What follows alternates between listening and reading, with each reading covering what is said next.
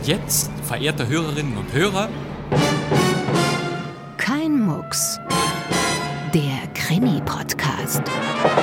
Aufmachen, Polizei. Keinen Schritt weiter, sonst schieße ich.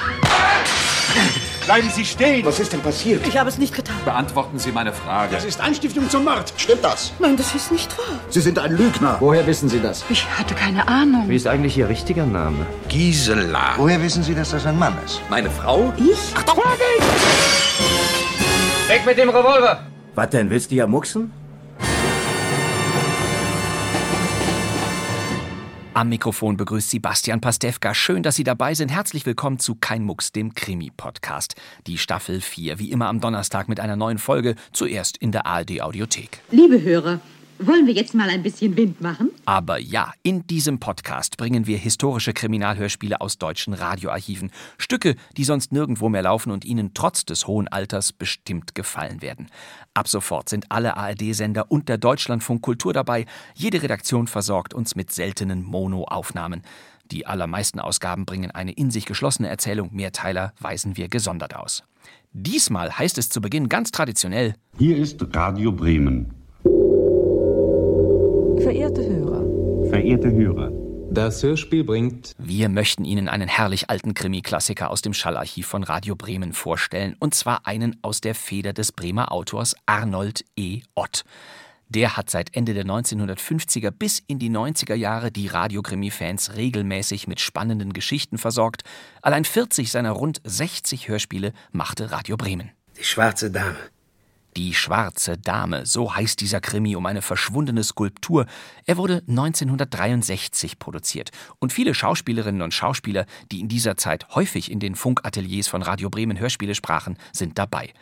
Natürlich brauchen wir einen Inspektor. Hier heißt er Davis, die Geschichte spielt ja in Amerika, und der wird von Michael Gaffron verkörpert. Wir überprüfen natürlich eine ganze Menge Leute, um dabei vielleicht den richtigen zu finden. Ja, eine sehr gute Taktik. Wir haben bis jetzt leider keine Spur gefunden. Ha, oder doch nicht. Als Mrs. Betsy Harper, eine Kunsthändlerin, hören Sie gleich Eleonore Schroth. Der Verkäufer nannte sie die schwarze Dame. Sie hat wirklich etwas Damenhaftes an sich. Eleonore Schroth spielte Anfang der 60er hin und wieder in Hörspielkrimis mit, beim Norddeutschen Rundfunk etwa und bei Radio Bremen gleich in zwei Stücken von Arnold E. Ott. Und das trifft auch auf den folgenden Mann zu, der in der Schwarzen Dame dabei ist. Und der ist eine meiner absoluten Lieblingsradioschurkenstimmen überhaupt. Es handelt sich um ein Geschäft, Mrs. Harper. Der Schauspieler Gustav Rothe. Wenn Sie nicht sofort den Telefonhörer weglegen, dann werde ich Ihrem Inspektor ein paar sehr interessante Geschichten erzählen.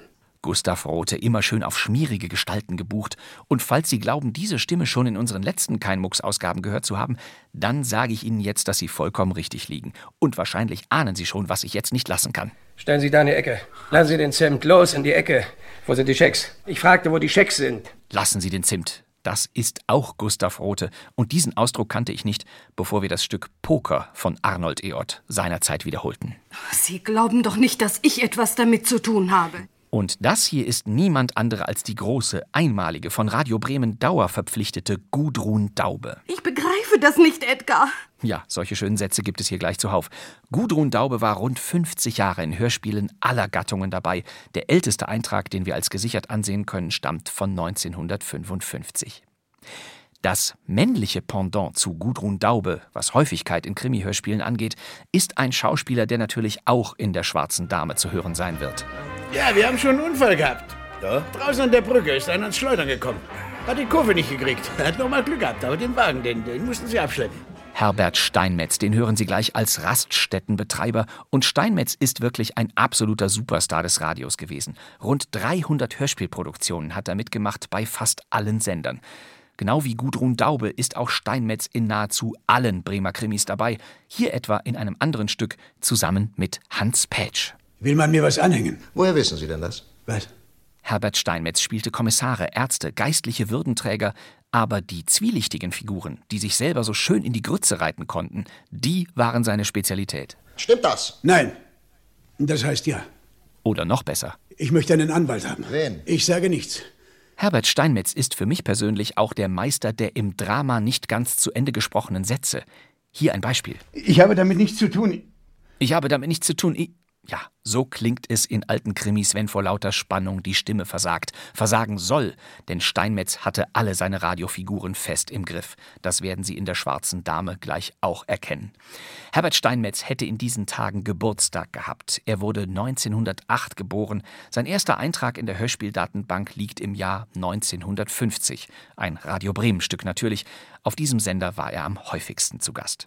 Auch in gängigen Krimi-Fernsehserien wie Hafenpolizei, Kommissariat 9, Tatort, Der Kommissar und dem Großstadtrevier war er zu sehen. Darüber hinaus drehte er mehrfach mit Rainer Werner Fassbinder. Herbert Steinmetz fasst unser Motto jetzt nochmal zusammen. Aber kein Mucks, das sage ich Ihnen. Genau, und nun geht es los. Die schwarze Dame von Arnold E. Ott. Die Regie hat Günter Siebert.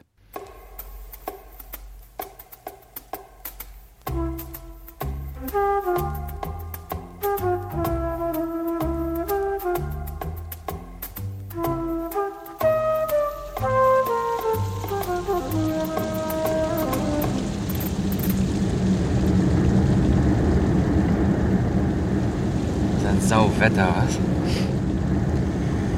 Seit einer Woche nichts für Regen. Ob das nochmal wieder aufhört? Sieht nicht danach aus. Was ist denn mit dem da los? Den kann man wieder nicht abblenden. Na los, Michael, gib ihm die vollen Scheinwerfer. Vielleicht wacht er dann auf. Endlich hat er es kapiert. Wie spät haben wir es denn? Ah, Zwei Stunden Verspätung. Kein Wunder. Man sieht ja keine zehn Meter weit. Äh, Michael, pass auf. Wir müssen gleich bei Tom Beecher sein. Was Warmes wird uns gut tun. Da vorne. Ja, da vorne geht's scharf rechts rein. Da bei dem Schild. Ja, hier rechts.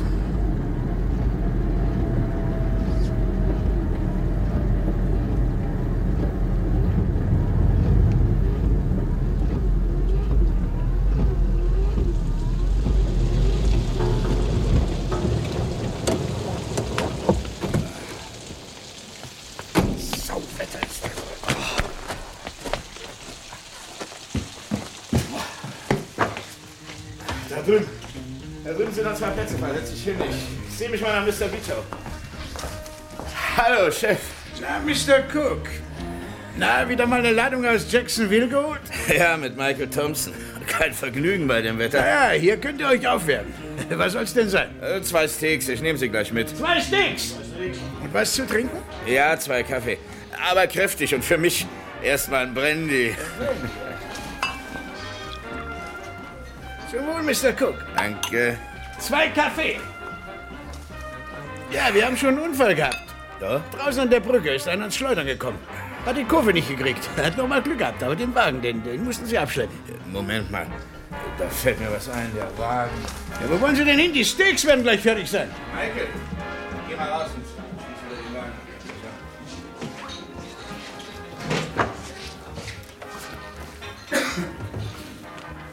Thompson hat wieder vergessen, den Wagen abzuschließen.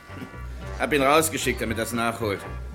Wissen Sie, er ist ein erstklassiger Fahrer. Wenn der am Lenkrad sitzt, ist alles okay. Aber sonst sowas von Vergesslichkeit. Ja, geben Sie mir mal noch einen Brandy. Ich brauche nicht mehr zu fahren. Ihr seid spät dran heute. Naja, kein Wunder bei dem Regen und bei der Dunkelheit. Chefin wird wieder sauer sein. Aber lieber zwei Stunden zu spät zu Hause ankommen als gar nicht. Wie heißt sie noch gleich? Harper. Okay. Betsy Harper. Die hat den Laden ganz schön Schwung, das können Sie mir glauben. Und sie macht eine hübsche Stange Geld dabei. Ja, ich habe gehört, die baut sich eine Villa am, am Tennessee Park. Wo bleibt der bloß so lange? Wer? Thompson? Oh, der wird sich noch ein bisschen die Beine vertreten. Chef, die Steaks. Die Steaks, ja, ist gut. Ich seh mal nach, sonst werden die noch kalt. Telefon, Chef. Ja, ich komme. Ja? Ja.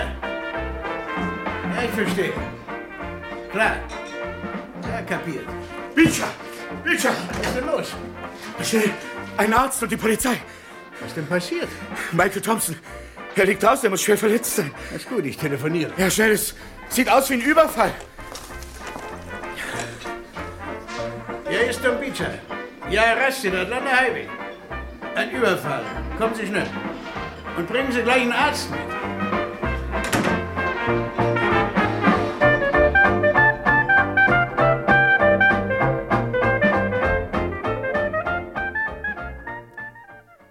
Wir haben bis jetzt leider keine Spur gefunden. Sie haben keinen Verdacht, Mrs. Harper? Nein, Inspektor Davis. Sieht nach einem planmäßigen Diebstahl aus. Michael Thompson hat den oder die Täter überrascht, als er noch mal rausging, um den Wagen abzuschließen. Der Schuss hat ihn in die Lunge getroffen. Bei dem Platzregen hat niemand etwas gehört. Im Lokal war es ja auch ziemlich laut. Geht's ihm besser? Er ist immer noch ohne Besinnung. Die Ärzte haben nicht viel Hoffnung. Ach. Äh, Sagen Sie, Mrs. Harper, können Sie mir diese Terrakotta-Figur beschreiben, die aus dem Wagen verschwunden ist? Der Verkäufer nannte sie die schwarze Dame. Sie hat wirklich etwas Damenhaftes an sich. Haben Sie eine Erklärung dafür, warum jemand sich ausgerechnet für diese schwarze Dame interessieren könnte? Und zwar so, dass er sie stiehlt und dabei eine Schusswaffe gebraucht. Nein. Ist sie sehr wertvoll? Ja. Welchen äh, Preis hätten Sie verlangt? Das ist schwer zu sagen. Mein Liebhaber hätte vielleicht ein paar tausend Dollar dafür bezahlt. Ach, tatsächlich. Und was haben Sie bezahlt, Mrs. Harper?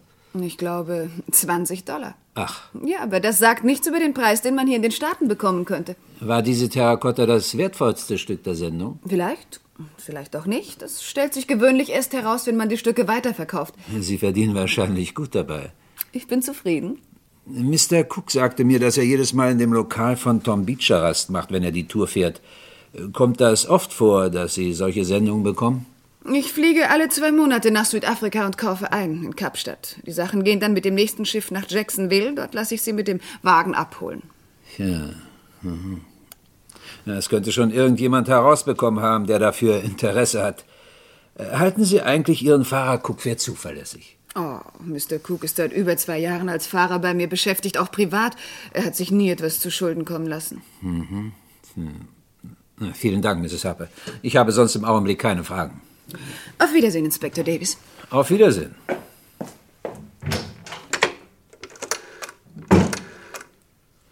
Davis, ich brauche ein Ferngespräch mit Kapstadt, internationale Polizei. Ja, Interpol Kapstadt. Ich warte hier und schicken Sie mir Boom rauf, es gibt Arbeit für ihn. Danke.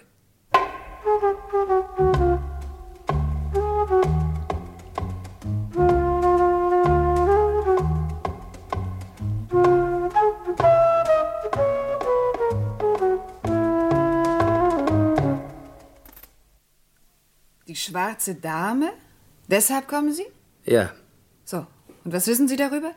Ausgerechnet Sie, Mr. Knight? es handelt sich um ein Geschäft, Mrs. Harper. Was wollen Sie von mir? Ich will sie Ihnen verkaufen. Verkaufen? Ja, die schwarze Dame. Was? Sie haben. Also wenn ich sie nicht hätte, wäre ich nicht hierher gekommen. Moment. Mrs. Harper, ich warne Sie. Wollen Sie telefonieren oder wollen Sie mit mir reden? Eins davon gibt's nur. Die Polizei sucht einen Dieb, Mr. Knight, vielleicht auch einen Mörder. Meinen Sie nicht auch, dass Inspektor Davis sich für einen Mann interessiert, der versucht, das Gestohlene zu verkaufen? Sie sind sehr unvorsichtig. Also hören Sie mir genau zu. Wenn Sie nicht sofort den Telefonhörer weglegen, dann werde ich Ihrem Inspektor ein paar sehr interessante Geschichten erzählen. Sie können sich darauf verlassen, Mrs. Harper, dass ich die beweisen kann. Und noch eins.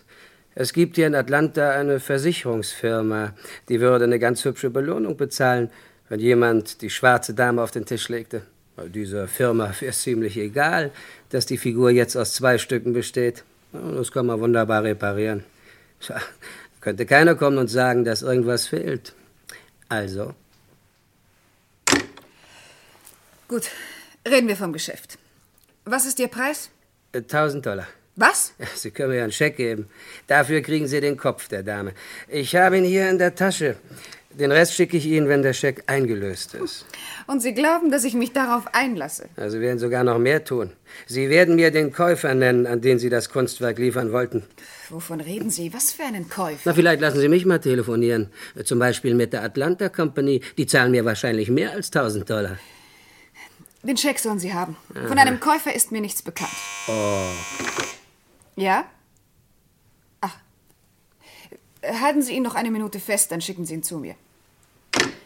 Inspektor Davies wartet draußen. Gehen Sie so lang nach nebenan. Ich denke, das wird besser sein. Besser für Sie, Mrs. Harper. Vergessen Sie das nicht.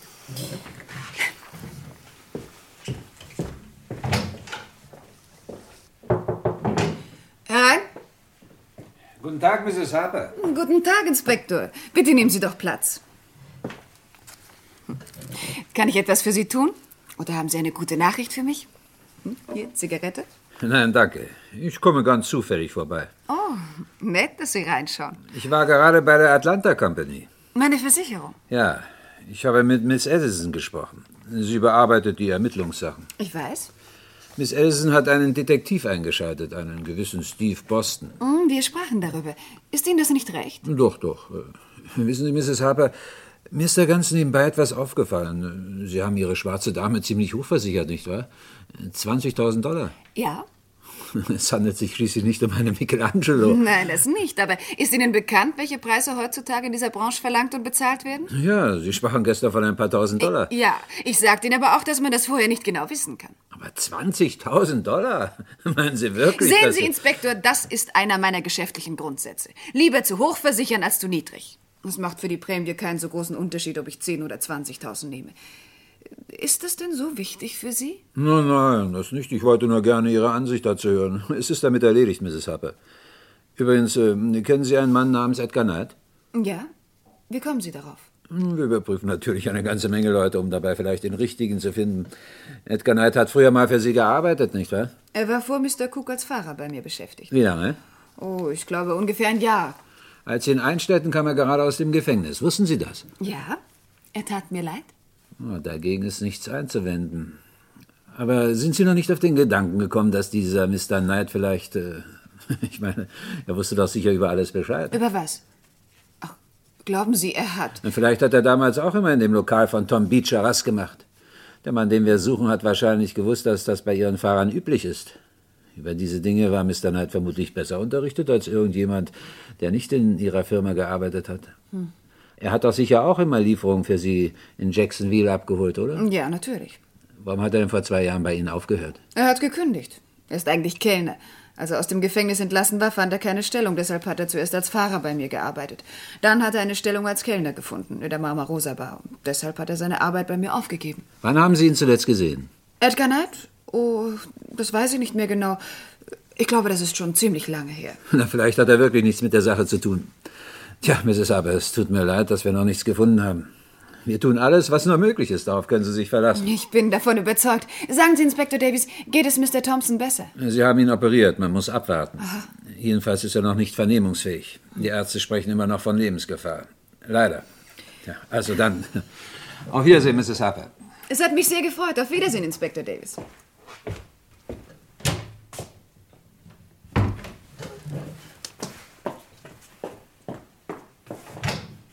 Sie können wieder Mr. Knight.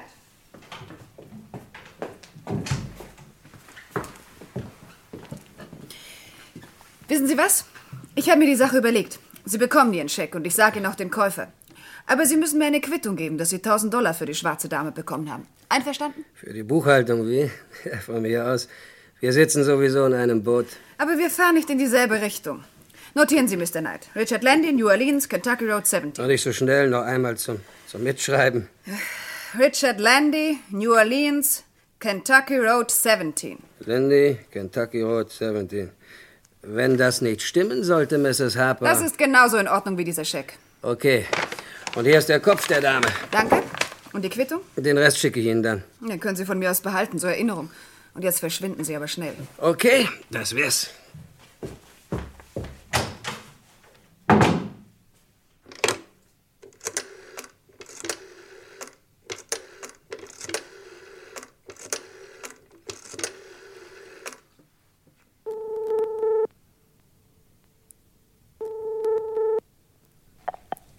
Landy. Ich bin's, Betsy. Du wirst in nächster Zeit Besuch bekommen von Mr. Edgar Knight. Du erinnerst dich?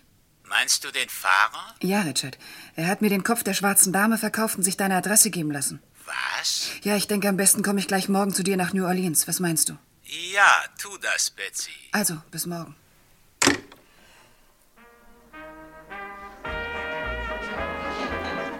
Hallo, Mr. Beecher.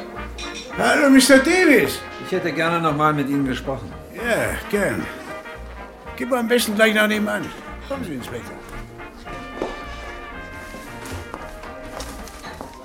Bitte? Kann ich Ihnen was anbieten? Vielen Dank. Nein, ich hab's etwas eilig. Äh, Mr. Beecher, wissen Sie genau, warum Mr. Thompson noch mal nach draußen zum Wagen gegangen ist? Äh, Er soll ihn abschließen. Haben Sie gehört, was Mr. Cook zu ihm gesagt hat? Nein. Thompson hatte sich schon an einen Tisch gesetzt.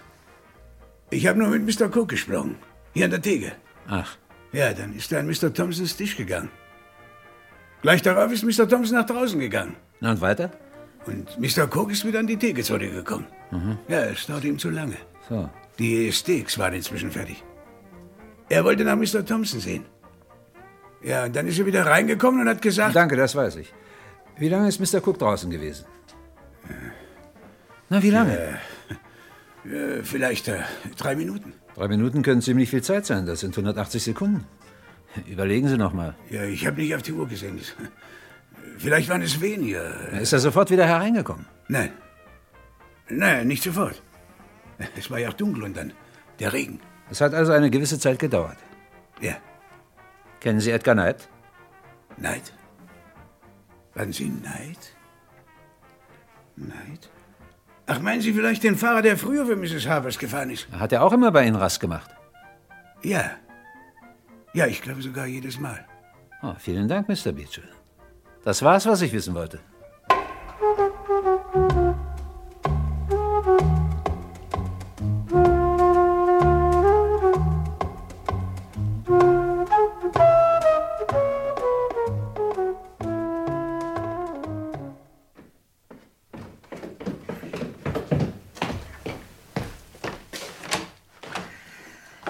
Betsy. Tag, Richard. Gut, dass du da bist. Komm mal rein.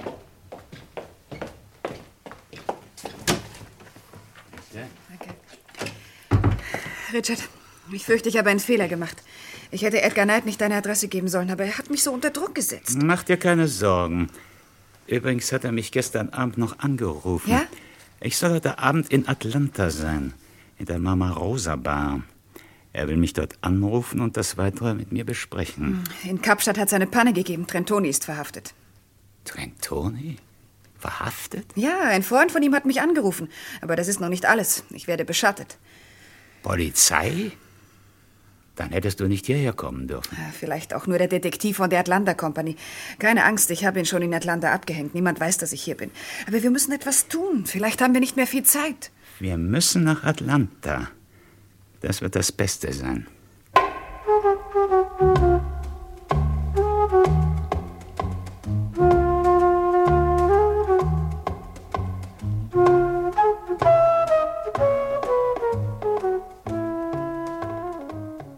Entschuldigen Sie, dass ich Sie noch störe, Miss Edison.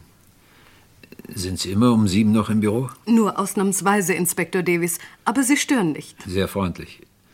Hat die Atlanta Company in dieser Sache mit der schwarzen Dame was Neues gefunden? Leider nein. Unser Detektiv bemüht sich. Miss Edison, bitte lassen Sie uns ganz offen miteinander reden. Ja? Es gibt einige Neuigkeiten. So? Wussten Sie, dass Mrs. Harper nicht nur mit Kunstgegenständen handelt?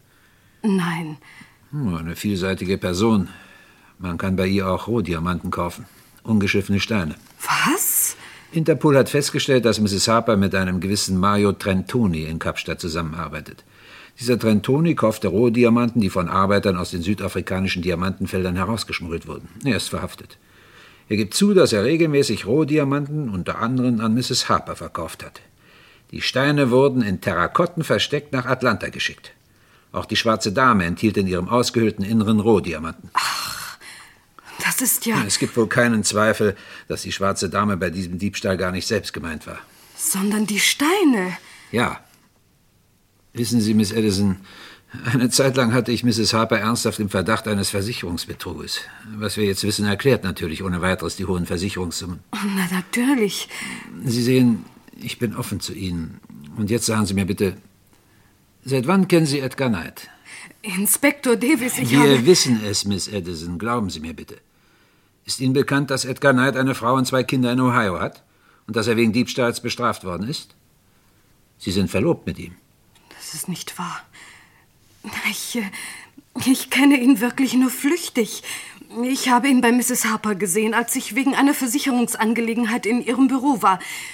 Er war damals ihr Fahrer. Später habe ich ihn zufällig in der Mama Rosa Bar wieder getroffen. Er war da inzwischen Kellner.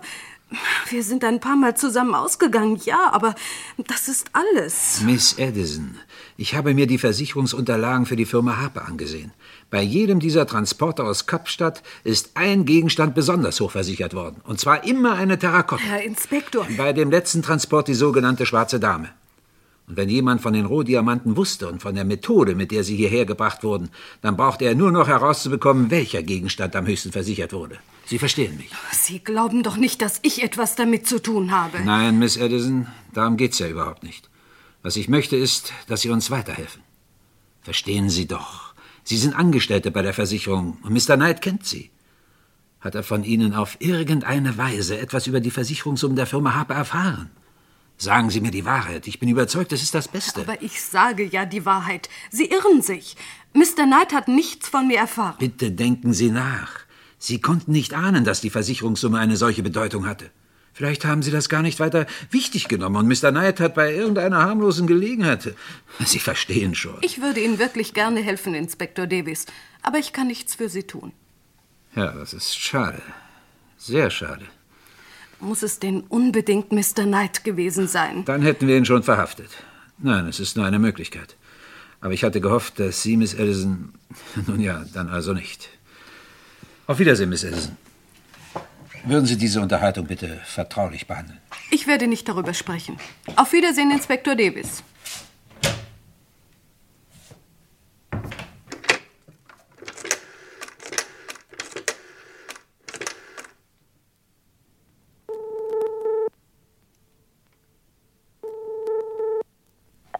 Hallo? Edgar, ich will die Wahrheit wissen. Hast du auf Mr. Thompson geschossen? Sag mir die Wahrheit, ich bitte dich. Kein Unsinn. Wer hat dir denn sowas erzählt? Ist es wahr, dass du verheiratet bist? Warum sagst du nichts? Was ist denn mit dir los? Ich habe dich gefragt. Ja, ja, ja, es ist wahr. Ich bin verheiratet. Hat dir das dein Detektiv erzählt? Wieso ist denn das so wichtig? Edgar, wie kannst du... Du reg dich bloß nicht so künstlich auf.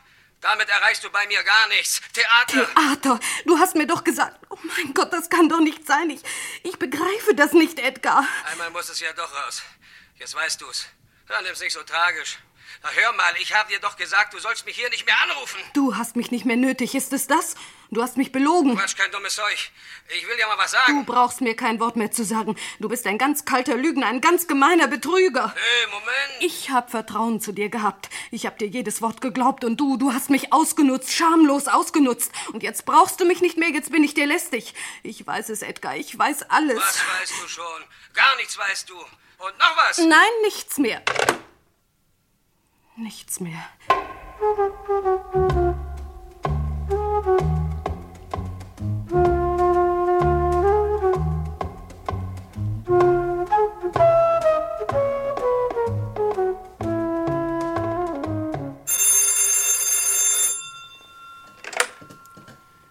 Davis.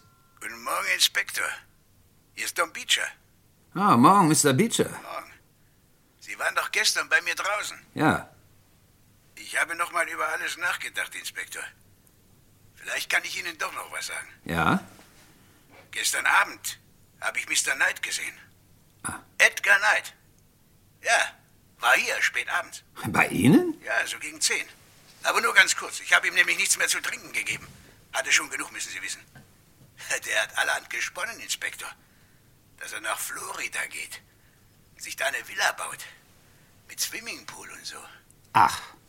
Ja, ich habe Sie gestern Abend noch versucht anzurufen, aber da waren Sie nicht mehr da, Inspektor. Mir ist nämlich wieder eingefallen, dass Mr. Knight auch an dem Abend hier war, als das mit Michael Thompson passiert ist. Bevor das passiert ist. Ich kann mich jetzt genau erinnern, dass er da in der Ecke gesessen hat. Als Mr. Cook und Mr. Thompson da waren, da, da habe ich ihn nicht mehr gesehen. Ja, wahrscheinlich ist er hinten raus, gerade als die beiden gekommen waren. Ja, und weiter? Ja, das, äh, das, das denke ich mir bloß. Gesehen habe ich das nicht. Aber als er gestern da war, da ist mir das alles auf einmal wieder eingefallen.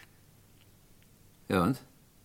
Äh, Ja, da habe ich mir gedacht, ruf den Inspektor an, vielleicht ist es wichtig. Sehr gut, Mr. Beecher. Äh, Kann ich Sie irgendwo erreichen? Vielleicht müssen wir eine Gegenüberstellung machen. Ja, ich, ich, ich bin in Atlanta. Ich bleibe bis Mittag hier. Zwischen 12 und 1 bin ich im Philadelphia Hotel. Genügt Ihnen das, Inspektor? Ja, danke. Ich schätze, wir sehen uns noch. Vielen Dank, Mr. Beecher. Davis, ich brauche sofort einen Wagen und zwei Beamte. Und Boom möchte zu mir raufkommen. Sofort.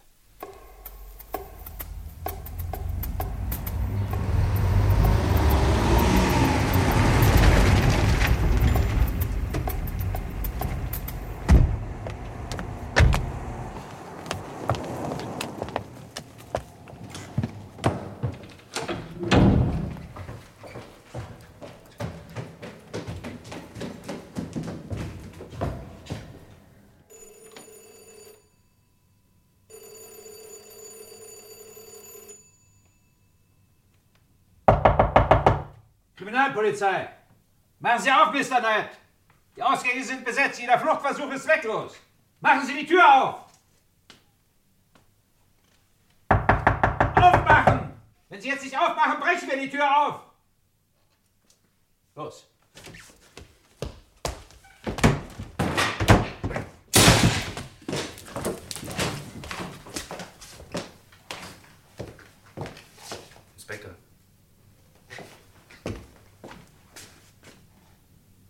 Zu spät.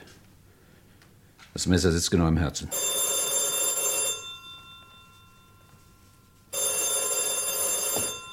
Nein, lassen Sie. Sie können jetzt nach unten gehen. Bleiben Sie im Hausflur. Bringen Sie jeden, der ins Haus kommt, erstmal zu mir. Okay.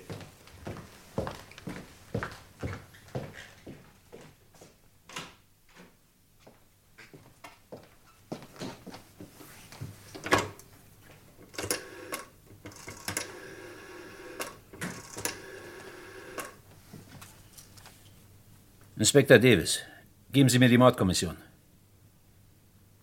Hier, Davis. Ich habe hier eine Leiche, Baker Street 43.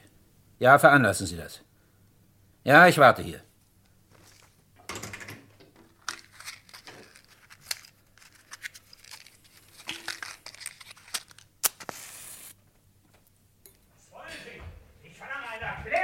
Was soll denn das? Beschweren, ich werde... Inspektor Davis. Wir hatten Sie schon vermisst, Mrs. Harper. Und wer sind Sie? Darf ich mal Ihren Ausweis sehen? Bitte. Richard Landy, New Orleans, Juwelier. Aha. Diese Begegnung ist nicht gerade angenehm für Sie. Richard! Das ist doch. Edgar Knight. Ja, es nützt Ihnen nichts mehr. Wir reden später davon. Mrs. Harper, Mr. Landy, ich verhafte Sie wegen Hehlerei und Schmuggel mit Rohdiamanten. Haben Sie dazu irgendetwas zu erklären? Dann können wir gehen. Mills, Sie warten hier auf die Kollegen von der Mordkommission.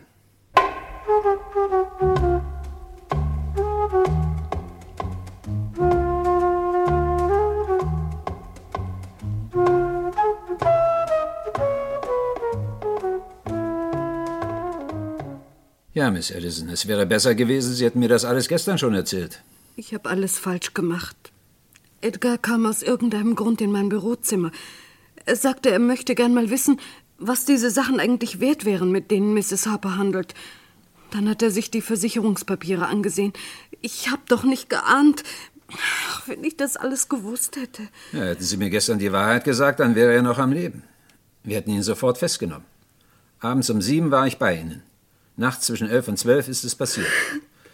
Der Arzt hat das mit Sicherheit festgestellt. Wir konnten nicht früher zugreifen. Wir wussten zu wenig. Erst nachdem Mr. Thompson vernehmungsfähig war, konnten wir beweisen, dass Edgar Knight der Mann war, der den Diebstahl begangen und auf ihn geschossen hat.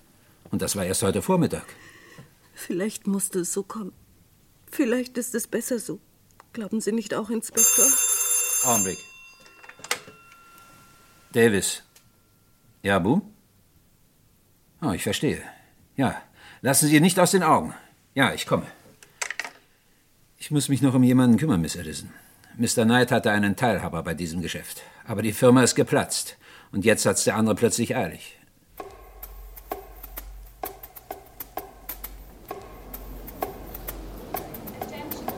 Attention!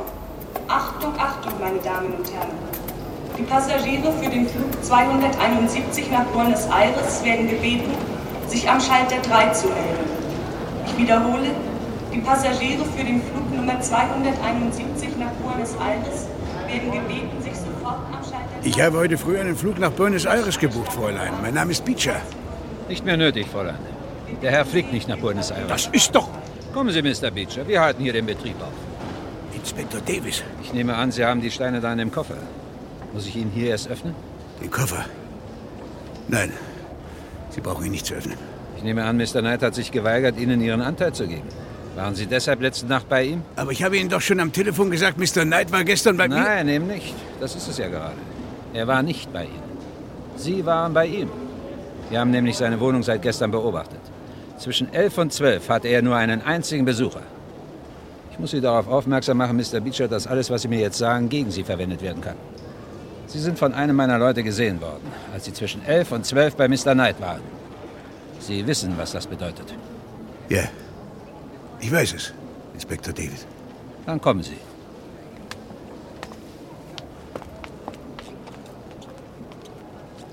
Attention, please. Attention. Achtung, Achtung, meine Damen und Herren. Wir bitten unsere Passagiere für den Flug 271 nach Buenos Aires, sich zum Ausgang A zu begeben.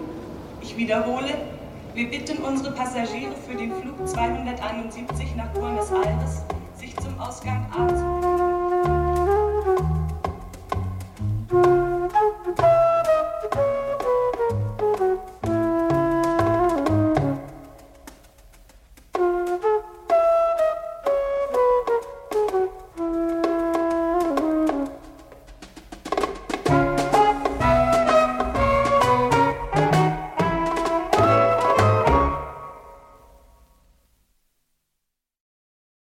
Sie hörten Die schwarze Dame von Arnold E. Ott.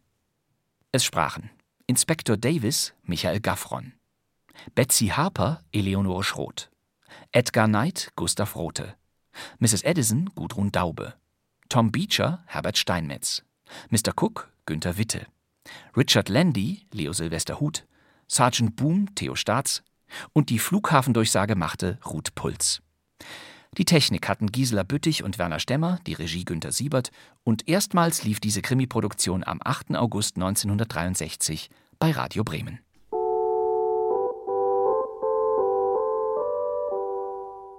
Und wir brachten dieses Hörspiel in Erinnerung an die Bremer Radiolegenden Herbert Steinmetz und Gudrun Daube. Sie glauben doch nicht, dass ich etwas damit zu tun habe. Sagen Sie mir die Wahrheit. Ich würde Ihnen wirklich gerne helfen, Inspektor Davis. Aber ich kann nichts für Sie tun. Das war noch einmal Gudrun Daube. 2008 hatten die Dramaturginnen und Dramaturgen von Radio Bremen eben jene Gudrun Daube noch einmal ins Funkhaus geladen und dort erzählte sie in einem Interview von ihrer früheren Arbeit in den Bremer Hörspielstudios. Daraus hier ein Ausschnitt. Wir fingen morgens an und haben wirklich durchgearbeitet dann bis zum Abend mit einer kurzen Mittagspause. Es war aber überhaupt nicht so, dass man sagte, oh Gott, nein, jetzt schon wieder und, und oh, so lange und so anstrengend. Nee, wir waren mit einer solchen Leidenschaft dabei und einer solchen Begeisterung.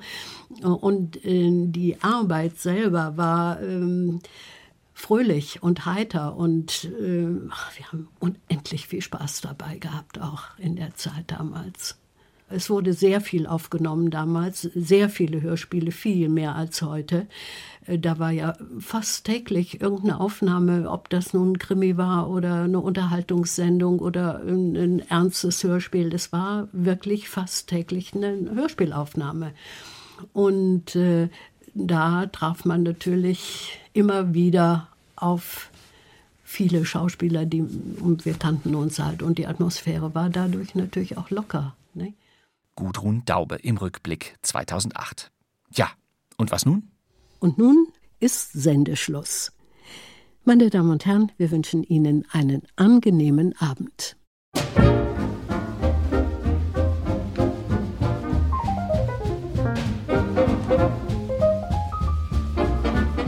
Das war kein Mucks, der Krimi-Podcast mit Hörspielraritäten aus alter Zeit. Immer donnerstags gibt es neue Folgen in der ARD-Audiothek und überall sonst. Das wär's für heute. In der nächsten Folge bringen wir einen absoluten Highlight-Klassiker, den Spuk-Thriller Gaslicht, nach einem Theaterstück von Patrick Hamilton.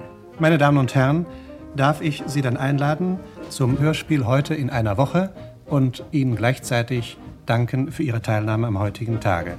Mein Name ist Bastian Pastewka. Danke fürs Zuhören. Tschüss.